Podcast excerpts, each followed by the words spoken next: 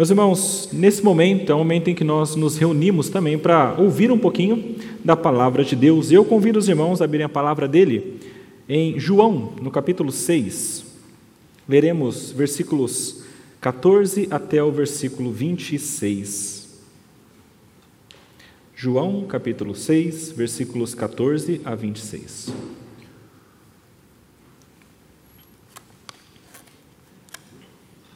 Estamos cantando muito para Cristo e quem Cristo é, e esse texto fala exatamente sobre isso. Quem é esse Jesus que nós adoramos e o que isso significa para nós?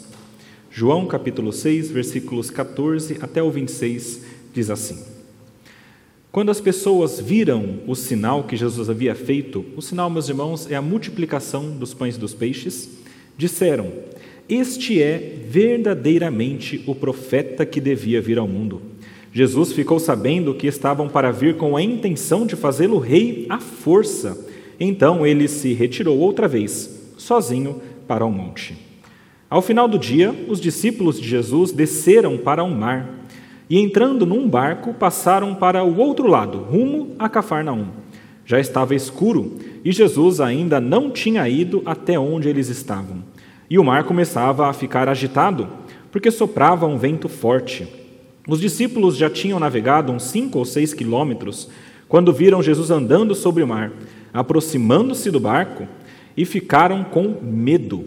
Mas Jesus lhes disse: Sou eu, não tenham medo. Então eles o receberam com alegria, e logo o barco chegou ao seu destino. No dia seguinte, a multidão que tinha ficado do outro lado do mar notou que ali havia apenas um pequeno barco e que Jesus não tinha entrado nele com os seus discípulos, tendo estes partido sozinhos. Entretanto, outros barquinhos chegaram de Tiberíades, perto do lugar onde comeram o pão, depois que o Senhor deu graças. Quando aquela multidão viu que Jesus não estava ali, nem os seus discípulos, entraram nos barcos e partiram para Cafarnaum à procura de Jesus. E tendo-o encontrado no outro lado do mar, lhe perguntaram: Mestre, quando o Senhor chegou aqui? Jesus respondeu: Em verdade, em verdade lhes digo, que vocês estão me procurando não porque viram sinais, mas porque comeram os pães e ficaram satisfeitos. Até aí a palavra de Deus. Vamos orar, meus irmãos, pedir a iluminação do nosso Senhor. Senhor nosso Deus, nosso Pai, nós somos gratos mais uma vez por estarmos aqui em um local onde podemos adorá-lo, um local onde podemos ler também a Sua palavra. Pedimos a Ti, Pai, que o Senhor nos ajude a compreendê-la, dá-nos a graça, dá-nos o Espírito Santo para que possamos, sendo iluminados, compreendê-la e também aplicá-la em nossas vidas. Pedimos isso crendo no Senhor, na Sua graça e no Seu amor, em nome de Jesus. Amém. Meus irmãos, vocês devem conhecer este sinal que Jesus fez. Este foi mais um daqueles grandes sinais realizados por Cristo. E sempre que nós pensamos em um sinal, especialmente um daqueles que João escreve, relata, a gente tem que pensar um pouquinho qual é o objetivo de João quando ele escreve, quando ele relata um milagre de Cristo. Porque se a gente não tiver isso em mente, a gente vai perder qual o significado desse texto. Por isso, eu convido os irmãos a abrirem a palavra de Deus, lá em João, no capítulo 20, a gente vai ler o versículo 30 e 31. O versículo 30 e 31 do capítulo 20 de João, que fala o motivo pelo qual João escreve alguns dos sinais de Cristo aqui. Ele diz o seguinte: Na verdade, fez Jesus diante dos seus discípulos muitos outros sinais, que não estão escritos neste livro. Estes, porém, foram registrados para que creiais que Jesus é o Cristo, o Filho de Deus, e para que, crendo, tenhais vida em seu nome. Meus irmãos, esses dois versículos nos dizem três coisas importantes. Primeiro, muitos outros sinais foram feitos, nem todos foram registrados. Aqueles que foram registrados, é a segunda coisa, foram registrados para que creiamos no que? Que Jesus é o Cristo, o Filho de Deus. E a terceira coisa que esses dois versículos nos mostram aqui é que quem crê que Jesus é o Cristo, o Filho de Deus, estes têm vida em seu nome. Meus irmãos, estes são os objetivos de João quando ele escreve algum sinal aqui. É por isso, meus irmãos, que no, Evangelho de João inteiro só existem sete sinais milagrosos relatados, tirando a ressurreição de Cristo. São sete milagres. Os irmãos conhecem eles. O primeiro, a transformação da água em vinho, lá no capítulo 2. O segundo, a cura de um filho de um oficial do rei, lá no capítulo 4. O terceiro, a cura de um paralítico, lá no capítulo 5. O quarto, a multiplicação dos pães e peixes, capítulo 6, nesse texto anterior ao que nós lemos. O quinto, que é este que nós lemos agora, é o andar sobre as águas. O sexto é a cura de um cego de nascença. E o sétimo é a ressurreição de Lázaro. Estes são todos os sinais milagrosos que João escreve e relata no seu evangelho. E ele é muito seleto por este motivo simples. Ele quer que cada milagre relatado aqui traga o entendimento de que Jesus é Deus e é o Cristo. É por isso que em cada milagre que ele relata, existe mais uma grande sessão de explicação, de discussão, de exposição das verdades de Deus. Só para a gente conseguir contextualizar em que momento que a gente está aqui do Evangelho, eu queria lembrar aos irmãos os últimos dois sinais que foram relatados por ele. Primeiro, do capítulo 5, é aquela cura de um paralítico. Havia aquele homem há muitos anos que ficava sentado naquele tanque durante muitos anos sem conseguir se mexer, e havia aquele entendimento de que quando a água daquela piscina se mexia, aquela pessoa que entrasse ali seria curada, e ele tentava fazer isso muitas vezes, não conseguia. Então Jesus aparece para esse homem e fala: Queres ser curado? E ele fala: Senhor, mas não tem ninguém para me colocar na água. Ele fala: Pega o teu leito e anda e ele levanta e começa a andar. Este é o milagre que veio anteriormente, lá no capítulo 5. Esse milagre aconteceu num sábado. E isso foi um grande problema para Jesus, porque os judeus, vendo que era num sábado, ficaram irados com Cristo, discutiram com Jesus e já começaram ali a querer, ah, de alguma maneira, pegar Cristo para fazerem coisas maldosas com ele, o que depois se concretizou lá na frente na crucificação. Mas veja que isso aconteceu num sábado e isso gerou uma discussão. A discussão do capítulo 5. Qual que é a discussão? Jesus explica: "Eu faço milagres no sábado. E eu faço porque o meu pai também trabalha hoje. Ele criou o mundo em seis dias, no sétimo ele descansou, mas ele continua trabalhando. O sábado para Deus é um sábado de manutenção do seu mundo. E eu, como filho de Deus, eu também trabalho hoje. Eu curo aqueles que devem ser curados. E ele falou isso claramente para os judeus, que ficaram irados, então teve uma discussão grande, e Jesus, ah, na discussão do capítulo 5, fala muito claramente: Eu sou Deus, mas não sou igual ao Pai porque eu sou o Filho. Eu sou o Senhor sobre a vida, eu sou o Senhor sobre o julgamento, eu sou aquele que Moisés prometeu, e vocês dizem que creem em Moisés, mas não creem em mim, porque vocês são incoerentes. Isso tudo ele falou para os judeus. E aí nós chegamos no capítulo 6. No capítulo 6, nós temos o milagre da multiplicação dos pães e dos peixes. Veja que no sinal anterior já começou a surgir um assunto que continua sendo ainda tratado por Jesus, que é o de Moisés. Moisés é aquele que tinha prometido que ele viria, e está escrito na lei, e os judeus liam, mas não criam em Jesus. Capítulo 6 fala sobre a multiplicação dos pães e dos peixes. Jesus se retira com os seus discípulos para um local, ele atravessa o mar da Galileia, vai para aquele local, é um local deserto, e o que ele queria naquele momento era ficar um tempinho a sós com os seus discípulos. O que ele queria era passar um tempo para talvez descansar um pouco, mas principalmente para ensiná-los. No entanto, estando lá, a grande multidão que já via os milagres acontecendo seguem a Jesus. E chegando naquele local, Jesus olha e vê pessoas que eram como ovelhas sem pastor, nas palavras de Cristo. Ele se compadece, se reúne com aquelas pessoas e começa a pregar a mensagem do reino. Aquelas pessoas ficam ali durante muito tempo, vai passando o dia, elas começam a ter fome e Cristo então fala: é hora de alimentá-las. Conversa com os discípulos e dizem: onde tem comida? Ninguém tem nada. Onde vamos comprar? É muito caro. E então a Filipe chega com, com a, a, um, um, um rapazinho com alguns pães e peixes e ele fala: Olha, eu tenho esse rapazinho aqui com estes pães e peixes. E Jesus fala: Ok, vai ser suficiente. E aí ele faz o milagre da multiplicação e sobram doze cestos de comida para aqueles homens, mostrando que Jesus Cristo, com o poder dele, é suficiente para alimentar de todas as maneiras possíveis. E aqui nós pensamos também na maneira espiritual aquelas pessoas que são do Israel de Deus.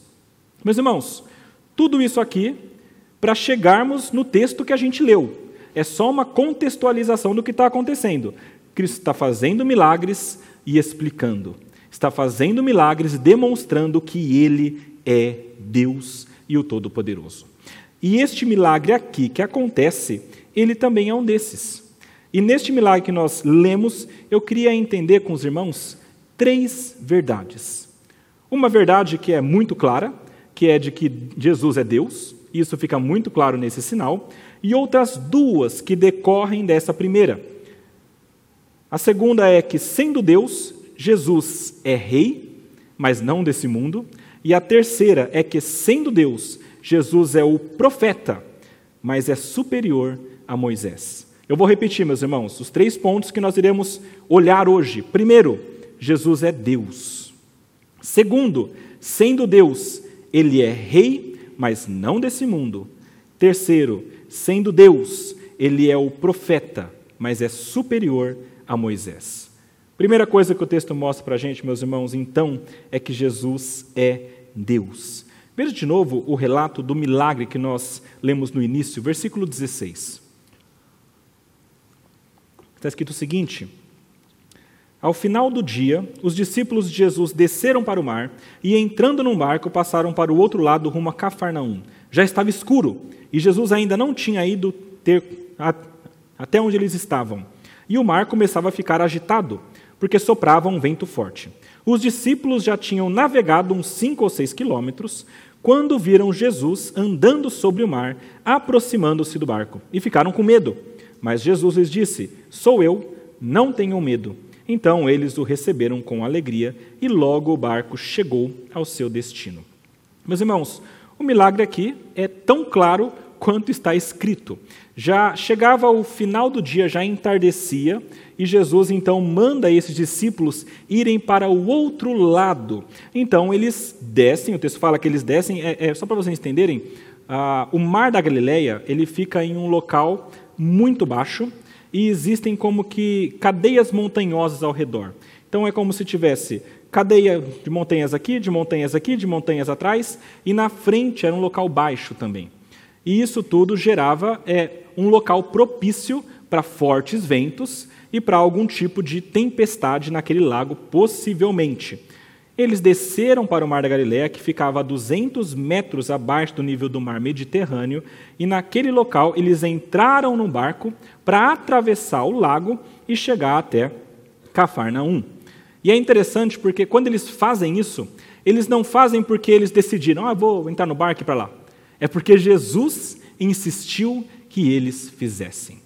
No texto de João não fica claro isso, mas dois evangelhos que relatam também, que é Mateus e Marcos, depois vocês leiam em casa o relato de Mateus e Marcos, lá fica muito claro que Jesus insistiu, ele fez questão que aqueles homens entrassem no barco e atravessassem aquele mar da Galileia. Guarde isso, Cristo fez isso com eles.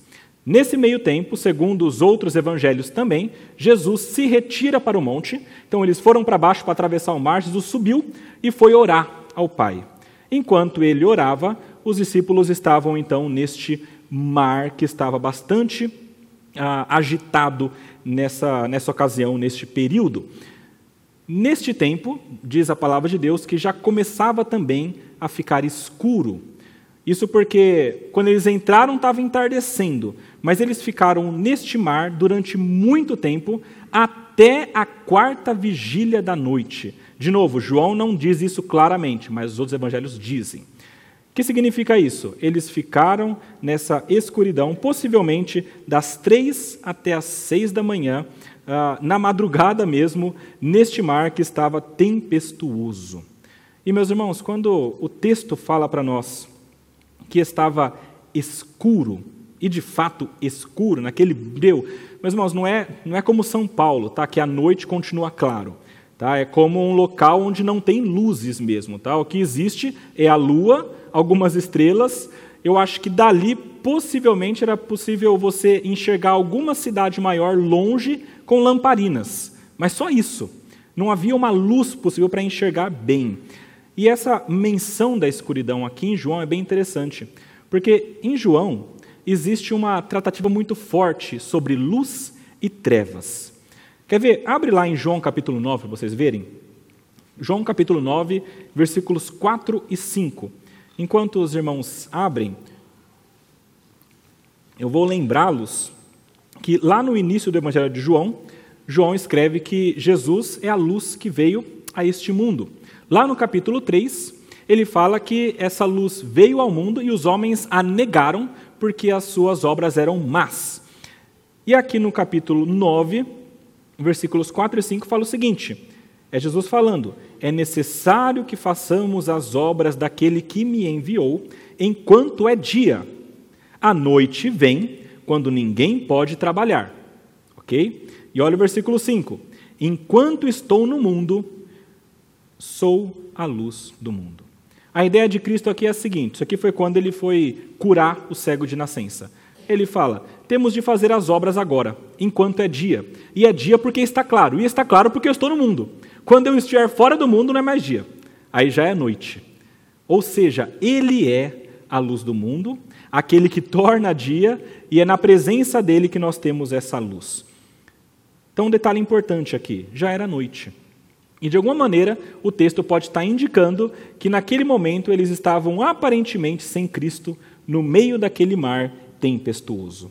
E esse mar ficou agitado, diz o texto, por conta do vento. Como eu já falei, aquele local era bem propício para isso, canalizava muito vento, e eles estavam certamente começando a temer, até mesmo pela vida deles, mesmo que no meio deles houvesse muitos homens que soubessem sobre o mar, muitos pescadores ainda assim estavam sofrendo no meio daquele mar. Meus irmãos, é, é, vocês conseguiram até agora perceber a situação que eles estão? Sozinhos, na escuridão, de madrugada, cansados, sem Jesus, num mar tempestuoso, eles ah, conseguiram caminhar cinco ou seis quilômetros de remada apenas durante tanto tempo, de tanto que o vento era contrário, Nessa situação, então, é que eles estavam. E aí, nessa situação que era extremamente desafiadora e extremamente atemorizante, é que se inicia o milagre em si. Nesse momento, então, nesse breu, eles vêm se aproximando alguém. Os outros evangelhos falam que eles temeram, eles olharam e falaram, é um fantasma, né? tiveram medo. Possivelmente a gente faria a mesma coisa, porque está no breu, no meio do mar, e então começa a aparecer um vulto andando sobre as águas. Eles olharam, acharam que era um fantasma, tiveram medo. Nesse momento, eles olham, Jesus conversa com eles. Jesus fala: Não temam, sou eu. Ele entra no barco, depois de andar sobre as águas, que é o primeiro milagre, entra no barco e os ventos cessam. Lá em Mateus, no capítulo 14, versículo 22, fala que os ventos cessaram no momento em que ele pisa no barco. Mais um milagre. E terceiro milagre, que às vezes a gente não percebe, mas é bem interessante, muitos comentaristas caminham por este, por este lado, é que imediatamente eles estão no seu destino. O texto fala que logo eles chegaram onde eles estavam indo. Então eles passaram um bom tempo remando contra a maré, contra, contra o vento que estava contrário, não conseguiram caminhar 5, 6 quilômetros, e então, quando Cristo pisa no barco, entra lá, de repente, eles já estão na outra margem. É como se imediatamente Deus tirasse daqui e colocasse aqui. Tá? Essa é a ideia, inclusive, essa, essa palavrinha no grego dá essa possibilidade. Meus irmãos, quando Cristo faz este milagre, o objetivo dele é claro. O primeiro, que é de mostrar que ele é Deus. Ele mostrou aqui, meus irmãos, que ele tem poder sobre o mar, claramente. Ele tinha feito antes isso já. Lá em Marcos 4 está relatado o momento em que estão todos no barco, ele está também, ele está dormindo, e então o mar fica revolto, e eles falam: Senhor, não, não se importa que nós morramos. E Jesus acorda e diz: Ora, oh, homens de pequena fé. e fala: Ok, mar, abaixa um pouquinho, ventos, por favor, e então tudo se acalma. Naquele momento, ele acorda, dá uma bronca nos discípulos e acalma a tempestade. Nesse momento, ele faz isso também. Ele comanda os ventos e o mar. Ele mostra que ele é Deus aqui, meus irmãos, claramente também, porque ele tem poder sobre as leis desse mundo. Meus irmãos, eu não sei como que ele fez isso, mas ele andou sobre a água. É, aqui, alguma lei da física foi quebrada. Ou a lei da gravidade, porque ele não afundou, ou talvez a tensão superficial da água ficou muito forte e ele pisava e conseguia andar. Eu não sei qual que foi o, o, o método que ele utilizou, mas alguma coisa com as leis desse mundo ele fez. E ele domina também sobre isso. E como eu disse, o texto fala que imediatamente ele estava do outro lado. Ou seja, Deus tirou daqui e colocou aqui. Deus, a, a, Jesus naquele momento, ele torceu e contorceu o espaço-tempo e chegou aonde ele tinha que chegar. Meus irmãos, Jesus aqui mostra claramente que ele é Deus. Deus tinha feito essa essa coisa de tirar daqui e colocar aqui em outros momentos também. Se vocês olharem lá em Atos capítulo 8, mais para frente, versículo 39 a 40, vocês vão ver que Deus fez isso com Filipe. Depois que Filipe pregou para o eunuco, a palavra diz que ele estava aqui e de repente estava mais aqui. E foi para outro lugar. Deus tirou daqui e colocou aqui. Porque ele pode fazer isso. Deus pode fazer isso e Jesus Cristo também o fez nesse momento. Não só isso, nesse milagre ele declarou que ele é Deus. Preste atenção, meus irmãos, no versículo 20 do texto que a gente está lendo. Está escrito o seguinte: Mas Jesus lhes disse: sou eu. Não tenham medo. Essa expressão aqui, sou eu ou eu sou, é uma expressão muito conhecida do Antigo Testamento, que é justamente o modo como Deus se revelou a Moisés. Quando Moisés foi chamado para tirar o povo do Egito, ele falou: Senhor, mas quando eu for, quem que eu vou dizer que me mandou? E Deus fala assim: Olha, fala que o eu sou te mandou. O grande eu sou, aquele que é. Esse era o nome de Deus, ou Yahvé, ou Jeová, nós não sabemos como era falado antigamente, mas esse era o nome de Deus. Esse mesmo nome de Deus, eu sou, Jesus utiliza aqui. E talvez você pense, tá, mas uh, será que ele queria dizer isso mesmo? Que eu sou como Deus do Antigo Testamento? Eu, eu defendo que sim, porque em João, em vários momentos ele faz isso. Eu vou só relatar um para vocês. Eu vou relatar outros, vai. Ele falou, eu sou o pão da vida, um pouquinho para frente. Ele falou, eu sou a luz do mundo, eu sou a água viva, eu sou, eu sou, eu sou. Vai para o capítulo 8, versículo 58. Vamos ver um que é muito claro. João capítulo 8, versículo 58. Olha só, Jesus falando. Respondeu-lhes Jesus: Em verdade, em verdade eu vos digo Antes que Abraão existisse, eu sou. Quando Jesus fala eu sou, ele está trazendo à memória a ideia de que ele é, de fato, o Deus de Israel. Inclusive, essa é a primeira vez que ele fala isso ah, de maneira clara e depois ele fala um monte de vezes. Eu sou, eu sou, eu sou. E, meus irmãos, talvez para os discípulos ali no barco isso não fizesse tanto sentido, né? Talvez sim, mas talvez não. Mas quando João escreve, ele quer deixar isso muito claro para nós. Jesus declarou que ele é o Deus de Israel. E o resultado desse milagre todo, só para mostrar que o ponto principal é dizer que ele é Deus, ah, o resultado foi o adorarem como Deus. É, nesse texto de João, imediatamente não aparece isso. Mas eu queria chamar a atenção para o texto de Mateus 14. Abre lá em Mateus 14, versículo 33. É o mesmo momento de Jesus andando sobre o mar, e neste momento, depois que Pedro sobe no barco junto com Cristo, eles dizem, versículo 33, e os que estavam no barco o adoraram, dizendo: Verdadeiramente és filho de Deus comparando Cristo com Deus. Em João, isso também acontece, mas não é logo depois. Mas se vocês forem um pouquinho mais para frente, vai para o finalzinho do capítulo 6, versículos 66 e 69. Isso é logo depois, porque todo o capítulo 6 é aquela discussão que eu falei, lembra? Quando tem um milagre, tem a discussão. Todo o capítulo 6, depois do milagre da multiplicação e depois de andar sobre as águas, é uma longa discussão falando sobre o maná e sobre o pão da vida. E chegando no finalzinho, versículo 66 e 69, está escrito o seguinte: À vista disso, muitos dos seus discípulos o abandonaram e já não andavam com ele. Então Jesus falou um monte de coisa que era difícil de ouvir e os discípulos abandonaram. Então perguntou Jesus aos doze: Porventura quereis também vós outros retirar-vos? E estes doze que viram o milagre acontecendo, nem todos viram, mas os doze viram. Respondeu-lhe Simão Pedro: Senhor, para quem iremos? Tu tens as palavras da vida eterna, e nós temos crido e conhecido que tu és o Santo de Deus.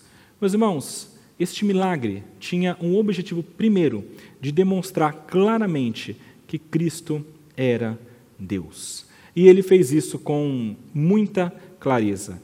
Tem vários textos bíblicos relatando ah, ah, como que Deus, ah, como se Deus estivesse andando sobre a água. Ah, existe, por exemplo, o Salmo 77 que nós lemos aqui. No finalzinho dele fala que o caminho de Deus, ou pelo mar, foi o teu caminho, as tuas veredas pelas grandes águas, e não se descobrem os teus vestígios. O teu povo tu o conduziste como rebanho pelas mãos de Moisés e de Arão, falando sobre Deus. E aqui Jesus, da mesma maneira, caminha sobre a água e ele ah, meio que se apropria dessa ideia para ele, dizendo: Eu sou o Deus também que caminha sobre a água, eu sou o Deus de Israel. Meus irmãos, fica evidente então que esse milagre está aqui para mostrar e confirmar na mente dos doze apóstolos que ele era Deus. E eu falo dos doze apóstolos porque só eles viram isso acontecendo. Isso aqui é um detalhe interessante desse texto. Ah, ninguém mais viu, só Jesus e os doze. E quando perguntaram para Jesus, ele não falou. Vocês viram que no finalzinho do texto que a gente leu, a, a multidão de manhãzinha foi até onde eles estavam, viu que tinha ali um barquinho, fizeram os cálculos e viram os discípulos saindo e Jesus não foi com eles, e não estava ali Jesus mais, e pensaram, mas Jesus tinha que estar tá aqui, como é que ele não está aqui? Aí eles foram para o outro lado, chegaram lá e encontraram Jesus. Como é que o Senhor chegou aqui, Jesus? E ele não responde. É interessante, mas ele não responde. Ele não fala, ah, eu andei sobre a água, subi ali, fui até lá. Ele não fala nada. A resposta dele, na verdade, é um silêncio nesse sentido, mas é um, é um cutucão em outro sentido. Porque ele fala: vocês estão me seguindo não pelos sinais que eu estou fazendo, mas porque vocês comeram um pão e estava bom e se satisfizeram. Nesse momento, Jesus mostra que ele não queria que eles soubessem. Meus irmãos, Cristo muitas vezes fez isso, fez algum sinal, algum milagre, curou pessoas e falou: não conta não, não fala para ninguém ainda, porque não é chegada a hora. Se as pessoas soubessem que era a hora, é muito possível que elas tentassem adiantar a hora. A hora de que ele seria verdadeiramente entronizado, que ele seria verdadeiramente levado a, a, de uma maneira que se tornaria rei. E aqui isso aconteceu. A gente viu no comecinho que aqueles, aquela multidão que viu a multiplicação dos pães e dos peixes tentaram transformar Jesus em rei, adiantar a hora. E Jesus, não, não é agora. E se eles tivessem ouvido que ele andou sobre a água, então, certamente teriam feito isso de maneira ainda mais intensa. Essa sintonia fina do que revelar, para quem revelar, quando revelar, Cristo fez muito na sua palavra. Por quê? De um lado, se ele revelasse muito, vinham os judeus querendo matar ele logo. Do outro lado, se revelasse muito, vinham as pessoas querendo que ele virasse rei. Então ele tinha que manter um certo equilíbrio para chegar naquele momento específico. Tudo isso, é claro, governado pelo plano maior de Deus.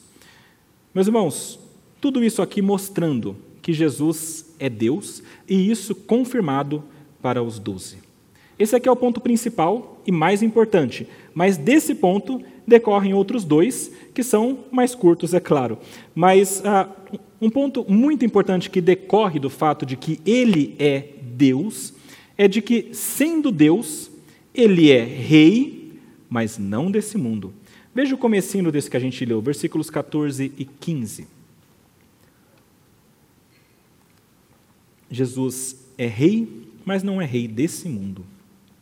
Quando as pessoas viram o sinal que Jesus havia feito, disseram: Este é verdadeiramente o profeta que devia vir ao mundo.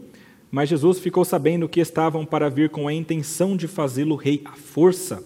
Então ele se retirou outra vez, sozinho, para o monte. Meus irmãos, quando eles desejam fazer Jesus rei à força, e veja que aqui era uma intenção, possivelmente Jesus viu o coração deles. Ah, quando eles quiseram fazê-lo rei à força, isso mostra que a intenção deles não era das melhores. Eles queriam forçar Jesus a ser o rei deles. Isso possivelmente porque eles estavam com a mente em algumas profecias do Antigo Testamento que mostravam a ideia de um Messias que viria e reinaria e esmagaria os inimigos. Quer ver uma delas? Abra no Salmo 110 vocês verão como que isso, já desde o início, é prometido. Salmo 110.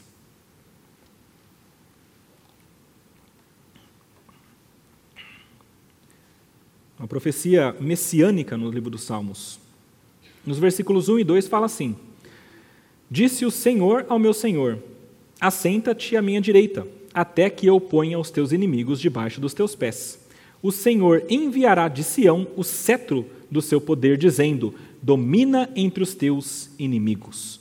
E o salmo continua, vocês verão que continua falando sobre um rei que surge domina com, com um cetro, com mão forte e traz a vitória. Eles olhando para isso, ah, e possivelmente tomados por um sentimento de nacionalismo, de religiosidade, porque era perto da Páscoa, aquela multidão possivelmente estava descendo para Jerusalém para adorar a Deus, todos juntos no tempo de Páscoa, viram alguém que parecia o Messias, então se empolgaram e falaram: vamos fazer ele rei. Então ele vai libertar a gente dos nossos opressores, porque ele vai esmagar os inimigos. Só que essa visão deles era totalmente terrena. Eles queriam que Jesus fosse o rei dos judeus, em contraposição a César.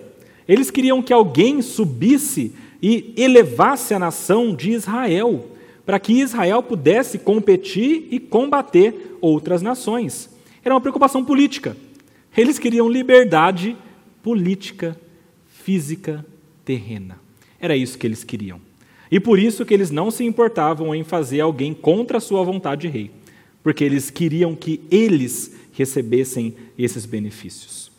E Jesus fala muito claramente que isso era verdade no versículo 26. A gente viu quando Cristo olha para eles e fala: Vocês não estão me seguindo pelos sinais. Vocês não estão entendendo. Vocês estão me seguindo por causa da comida. Porque vocês ficaram satisfeitos. Porque o interesse de vocês é terreno.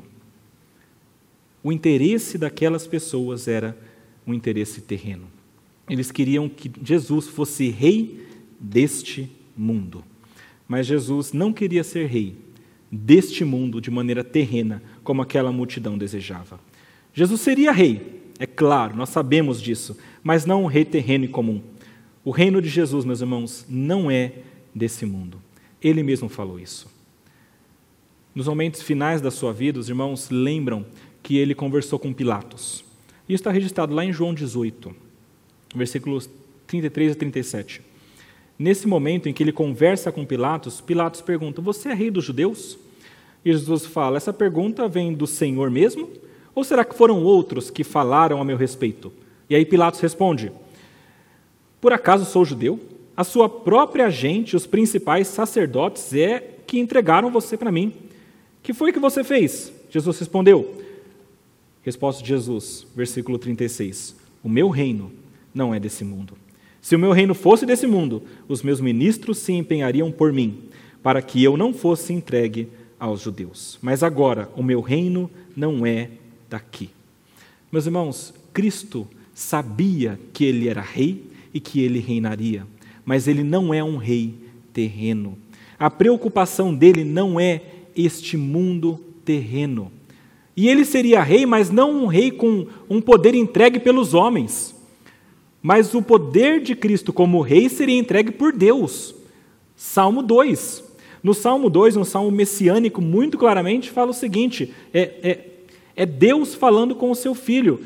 Você é o meu filho, eu te gerei, me pede, eu vou te dar as nações por herança. E você vai ser o rei. Não eram pessoas fazendo Cristo rei, é o próprio Deus. O poder de um rei vem de Deus. Ele falou para Pilatos também: Pilatos, se não fosse do alto, você não teria poder para fazer isso comigo. Mas Deus está permitindo. A preocupação daquelas pessoas era uma preocupação terrena. E Jesus Cristo não seria um rei meramente terreno. A preocupação dele não era essa. Ele não quis ser um rei humano, ele não se deixou levar pela multidão.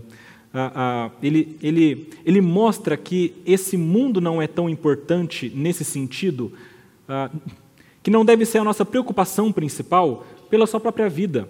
Jesus Cristo, meus irmãos, ele não era uma pessoa rica. Em um certo momento, ele fala que o filho do homem não tem onde reclinar a cabeça. Ou seja, não tem muita coisa, não tem nem onde dormir direito. Quando ele veio para cá, ele se fez pobre. Nesse sentido, de que ele não tinha muitas posses, mas ele conseguia viver sua vida. Ele não quis competir com autoridades terrenas. A palavra diz que quando vieram tentar criar um embate com ele, ele falou: Olha, dá a César o que é de César e a Deus o que é de Deus. Eu não quero competir com o rei humano. Não faz sentido é muito pouco para Cristo.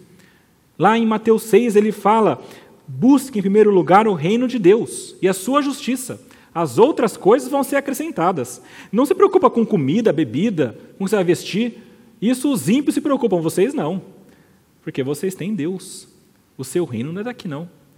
Isso aqui é muito pouco perto do reino de Deus. Na verdade, ele disse muito claramente não acumulem tesouro sobre a terra, onde as traças e a ferrugem corroem, onde ladrões escavam e roubam, ajuntem tesouros no céu, onde as traças e ferrugem não corroem, onde ladrões nem escavam nem roubam, porque onde estiver o seu tesouro, aí também estará o seu coração. E mais um versículo interessante de Cristo, Marcos capítulo 8, versículo 36. Ele diz assim: De que adianta uma pessoa ganhar o mundo inteiro e perder a sua alma. O que há de importante para Cristo não é este mundo terreno. É por isso que ele não é um rei deste mundo. Ele reina, é claro, soberanamente sobre todas as coisas. Ele governa tudo porque ele é Deus, mas ele não é um rei terreno. Ele não se apega às coisas terrenas. Ele não quer que nós tenhamos isso como preocupação principal. A ideia de Jesus é que nós nos preocupemos com aquilo que é mais importante. Ele não é um rei terreno, porque ele é Deus. Porque ele reina sobre o mundo de maneira maior do que os reis terrenos. Ele não se preocupa, meus irmãos, com essas coisas pequenas. E é interessante porque nesse, nesse milagre, ele mostra para nós também que ele não se preocupa tanto com alguns momentos de sofrimento neste mundo terreno para o bem do seu reino eterno.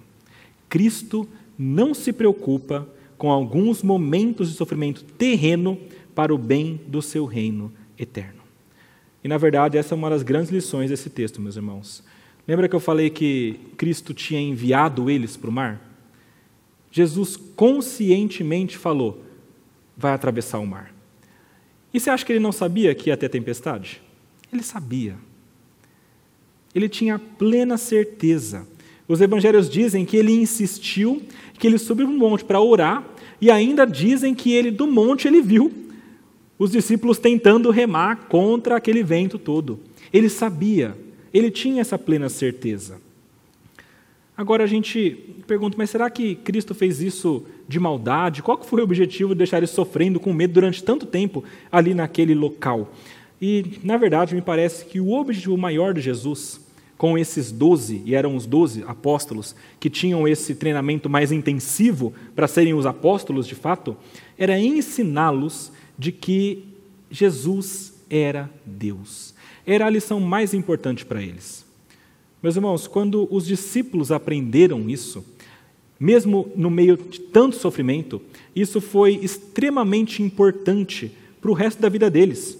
Ah, ah, eles passaram pela dificuldade do mar, Jesus veio logo depois e os livrou, mas essa lição permitiu que eles crescem em Jesus.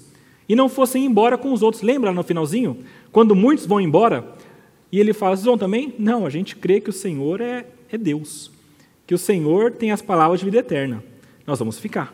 Por quê? Porque eles viram isso acontecer, eles sabiam que ele era Deus. Essa lição que eles tiveram ali permitiu que eles passassem por muitas lutas e provações da sua vida, se lembrando de que Deus está com eles. Eles sabiam que Jesus é Deus e que ele estava lá, e como veio livrá-los no mar, viesse, ele viria também. Essa, essa pequena lição que eles tiveram permitiu que eles levassem uma vida de entrega a Deus até o final. Porque nós sabemos que os discípulos, os apóstolos, se tornaram mártires depois. A maioria deles foi morto de maneira terrível. Crucificado de ponta cabeça, cortado ao meio. A tradição, a história mostra para nós como que foram as mortes. Mas eles permaneceram até o fim, crendo nessa verdade. A verdade de que Deus é Jesus, Jesus é Deus.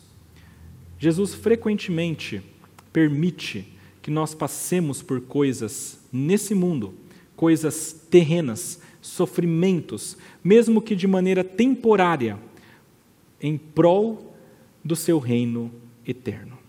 Isso ele fez, por exemplo, também com o cego de nascença. Um pouquinho para frente, capítulo 9 de João. As pessoas olham para o cego de nascença e perguntam: Senhor, esse cego de nascença, ele é cego porque ele pecou ou porque os pais dele? E então Jesus fala: não foi nem o pai, não foi nem eles, não foi nem ele. Mas na verdade ele é cego para que se mostre a minha glória.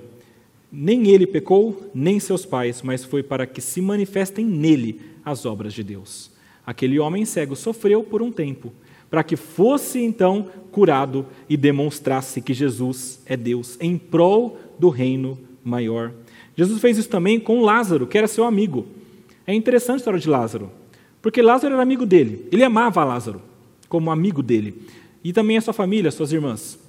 E é interessante porque ele sabe que ele está doente, ele fica sabendo, e ele espera um pouquinho. Depois que ele espera esse tempo, sabendo que ele estava doente de morte, ele vai, sabendo que ele morreria, e depois sabendo que ele morreu. Quando ele faz isso propositalmente, deixando Lázaro morrer, ele faz isso para mostrar também a sua glória. É por isso que ele fala, no, lá no capítulo 11 de João, no versículo 4, essa enfermidade não é para a morte, e sim para a glória de Deus, a fim de que o Filho de Deus seja por ela glorificado. Meus irmãos, Cristo permitiu que isso acontecesse com essas pessoas, sofrimentos terríveis, para que a glória dele fosse mostrada, para que esse reino eterno fosse demonstrado, para que pessoas fossem salvas. O pequeno sofrimento, meus irmãos, daqueles homens naquele barco foi usado para cumprir esse plano maior de Deus e estabelecer esse reino de Jesus por todo o mundo. E isso aconteceu outras vezes de outras maneiras. E talvez na sua cabeça você esteja pensando, ok, mas ah, isso não é um pouco cruel? Como é que ele faz isso com outras pessoas? É fácil com outro. Queria ver ele fazer isso. É claro que essas são palavras de pessoas que não conhecem a obra de Cristo. No jardim, no Getsemane, Jesus pede a Deus e ele fala: Senhor, se for possível, passa de mim esse cálice. Não me deixa beber a ira do Senhor sobre a humanidade mas seja feita a sua vontade. E ele vai. Diante de Pilatos, ele diz: O meu reino, se ele fosse desse mundo, as pessoas viriam e me ajudariam, mas o meu reino não é daqui, e eu vou continuar. Ele continuou no caminho daquela cruz. No deserto, quando estava sendo provado, e Satanás apareceu para tentar uh, fazer com que ele usasse seu poder de Deus, ele nega. Ele fala: Não vou usar nada do meu poder de Deus porque eu tenho de passar por isso para cumprir o plano do meu Pai. Ele não usa o poder de Deus para facilitar as coisas dele. Na cruz, quando diziam para ele descer, se ele fosse Deus, enquanto zombavam dele, ele diz: Senhor, perdoa, porque não sabem o que fazem. Ele diz: Deus meu, Deus meu, por que me desamparastes? Ele fala: Senhor, está consumado, finalmente. E no finalzinho ele ainda diz: Pai, em tuas mãos entrego o meu espírito. Meus irmãos, Cristo, se tem alguém que sabe o que é padecer nessa vida, o que é sofrer por um tempo em prol do bem, do plano e do reino de Deus, é Jesus. Porque ele fez isso a vida toda. Quando ele veio para este mundo, ele já se humilhou. E quando ele viveu nesse mundo, ele viveu em humilhação. E ele caminhou aqui sofrendo, homem de dores, até a sua morte e a morte de cruz. Jesus sabia o que era sofrer por um bem maior, para cumprir a vontade do seu Pai e para estabelecer o seu reino e para salvar o seu povo. E pensando nisso, meus irmãos, é que eu pergunto para você: o que, que tem ah, perturbado o seu coração? Ah, o que, que você está reclamando diante de Deus? Quais são as injustiças que você tem apresentado? Senhor, isso aqui é injusto na minha vida. Geralmente, quando nós olhamos para Deus e, e, falamos essas coisas e entendemos que estamos sofrendo demais e que a nossa vida está terrível, é porque nós não entendemos que o que importa não é este mundo terreno, mas é o reino eterno de Deus. Assim como Jesus entendia. Meus irmãos, entenda isso: o reino de Deus, o reino de Cristo não é desse mundo, ele tem um reino muito maior. Amplie os seus horizontes dessa vida somente para o plano maior de Deus. A gente tem que entender, entenda que a sua vida é apenas um pontinho no imenso quadro que Deus está pintando para demonstrar a sua glória e salvar a sua igreja. Isso é a nossa vida de cada um é mais uma parte do plano de Deus sendo cumprida e fazendo aquilo que Ele quer demonstrar. O seu sofrimento, por maior que ele seja, e eu não diminuo o sofrimento de ninguém, por maior que ele seja, é apenas um pontinho também diante da eternidade de alegrias que você passará do lado de Cristo. Esse mundo aqui é pequeno, meus irmãos. Existe algo muito maior e muito superior. E quando Cristo como aconteceu com eles, entrar no barco, como que de repente a gente vai estar lá já. Passado por essas coisas e então regozijando alegremente com o nosso Criador que nos protege e nos consola. Ou seja, meus irmãos, não busque a Jesus só para ter bens materiais e terrenos. Isso é pouco. Não tente usá-lo para alcançar os seus objetivos terrenos. Isso é pouco. E lembre-se, ele não vai se dobrar à sua vontade. Busque-o, porque ele é Deus, porque ele é digno de ser adorado, porque ele é o único que pode te dar salvação. Meus irmãos, ele é Deus. Por ser Deus, ele é rei, mas não terreno, não deste mundo. E a terceira coisa, e menor ainda, eu vou explicar por quê, é que sendo Deus, Jesus é profeta, mas é superior a Moisés. Versículo 14 fala: Quando as pessoas viram o sinal que Jesus havia feito, disseram: Este é verdadeiramente o profeta que devia vir ao mundo. Lembra que eu falei que o tema de Moisés está sendo desenvolvido desde o capítulo 5? No capítulo 5 começam a falar de Moisés, que escreveu de Jesus, e começam a discutir a respeito disso. Tudo isso ah, é porque já existia na mente daquelas pessoas de que viria um profeta como Moisés. Lá em Deuteronômio, capítulo 18, versículos 15 a 19, fala isso. É Deus prometendo: O Senhor, teu Deus, te suscitará um profeta do meio de ti, de teus irmãos, semelhante a mim, a ele ouvirás. E ao versículo 18: Suscitar-lhes-ei um profeta do meio dos seus irmãos, semelhante a ti, em cuja boca, veja, porei as minhas palavras, e ele lhes falará tudo o que eu lhe ordenar. Meus irmãos, esse profeta, a, a semelhança de Moisés havia sido prometido, e as pessoas olharam para Jesus e identificaram: esse deve ser o profeta prometido por Moisés. E na verdade aqui temos vários paralelos com Moisés. Tá? Ah, primeiro, veja o pão multiplicado. Moisés entregou o maná. Jesus multiplicou o pão e era o pão que deu sustento para essas pessoas. Elas estavam aonde? Segundo os evangelhos, em um local deserto.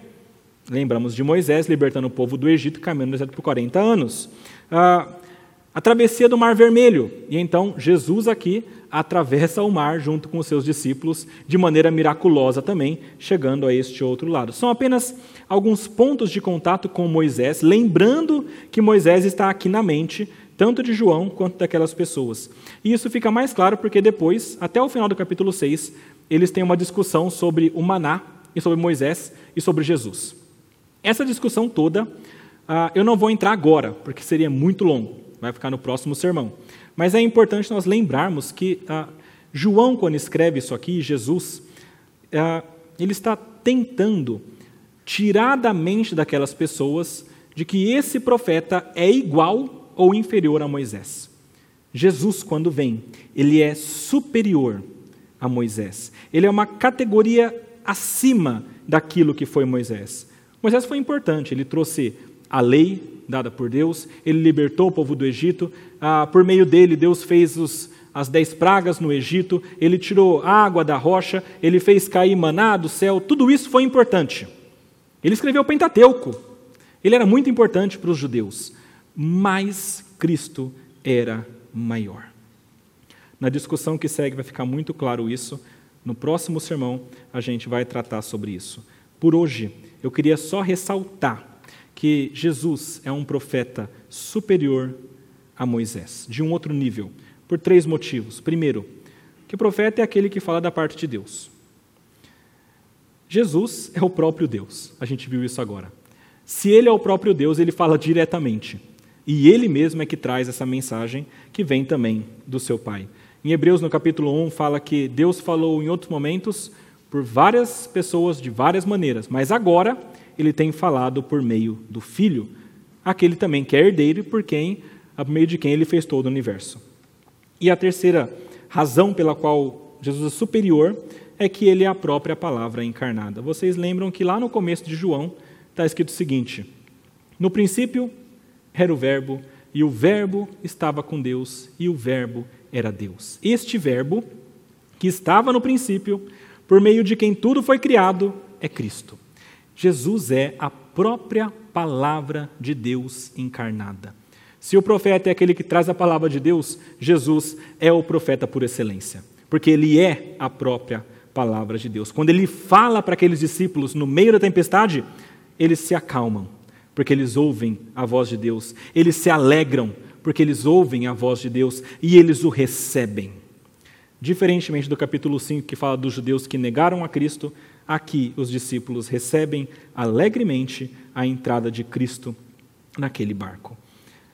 E no finalzinho desse capítulo, meus irmãos, existe aquele versículo que eu já li com vocês, mas eu leio de novo, versículo 68 do capítulo 6.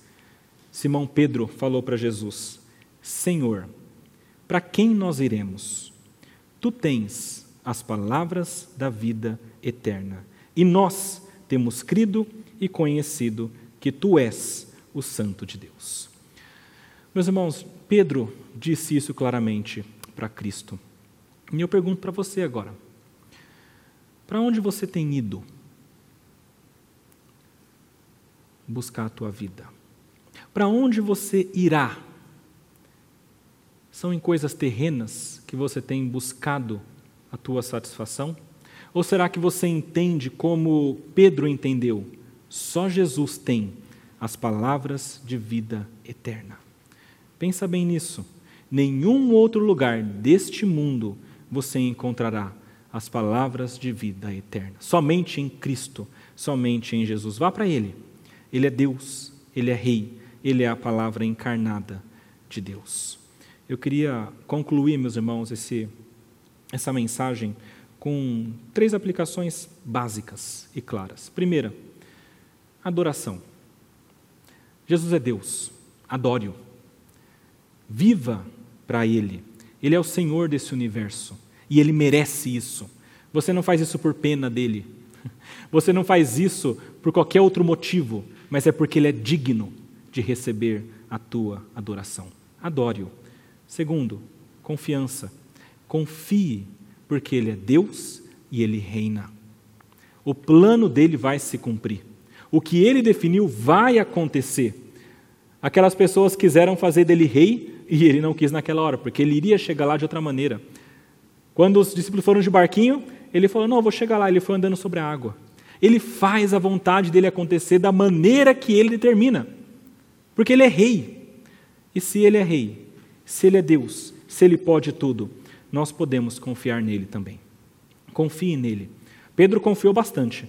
Tanto que no outro evangelho fala que ele disse: Senhor, me deixa andar na água também. E Jesus, não, vem então. Ele foi, afundou um pouquinho, depois olhou para Jesus e continuou. Mas veja que ele confiou em Cristo. Faça isso também. Olhe para Cristo e caminhe junto com Ele. Você faz parte desse reino de Deus que Ele está estabelecendo. O seu reino não é daqui. Confia nele e Ele estará contigo. E a última aplicação: aceitação e obediência da Sua palavra. Ele é o profeta, ele é a palavra encarnada. O que ele fala é verdadeiro, deve ser aceito. Assim como aquelas pessoas do barquinho aceitaram e receberam a Cristo no barco e depois chegaram ao seu destino. Nós também, especialmente, temos de aceitar quando essa palavra que vem de Jesus é falada para nós. E se existe uma verdade principal que a palavra traz para nós, é creia em Jesus. Creia nele, porque ele é o Senhor desse mundo, ele é o Messias, ele é o Salvador. E esse milagre foi escrito aqui para que você creia nisso. Creia em Cristo. E certamente as palavras de vida eterna habitarão no seu coração e te trarão essa maravilhosa vida eterna. Vamos orar, meus irmãos. Senhor, nosso Deus, nosso Pai, nós somos gratos a Ti pela Sua palavra que nos mostra a verdade. Nós somos gratos porque Cristo é de fato o nosso Deus, Ele é o nosso Senhor. Ele é o nosso rei, não deste mundo terreno, mas é o nosso rei maior. Nós somos gratos porque ele é o profeta por excelência que nos traz e é a tua palavra. Nós somos gratos a ti, Pai, porque o Senhor, pela sua graça, permitiu que essas coisas fossem escritas e relatadas para que nós crescêssemos. E nós pedimos neste momento, Pai, que tu faça com que essas palavras façam sentido para nós, que o nosso coração creia. Ajude-nos, Pai, em nossa falta de fé, ajude-nos, Pai, em nossa incredulidade. E capacite-nos a crermos plenamente em Ti e sabermos que Cristo é o nosso Salvador. Dá-nos a graça de entregar nossa vida nas mãos de Cristo como nosso Senhor. Isso nós pedimos e agradecemos em nome de Jesus. Amém.